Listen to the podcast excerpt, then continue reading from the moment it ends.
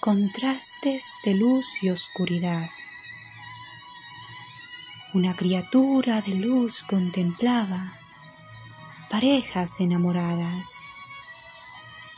y una criatura oscura enterrada en cenizas agonizaba.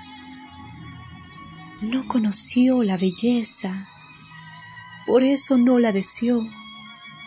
Noche tras noche lloraba, a lo cual se acostumbró.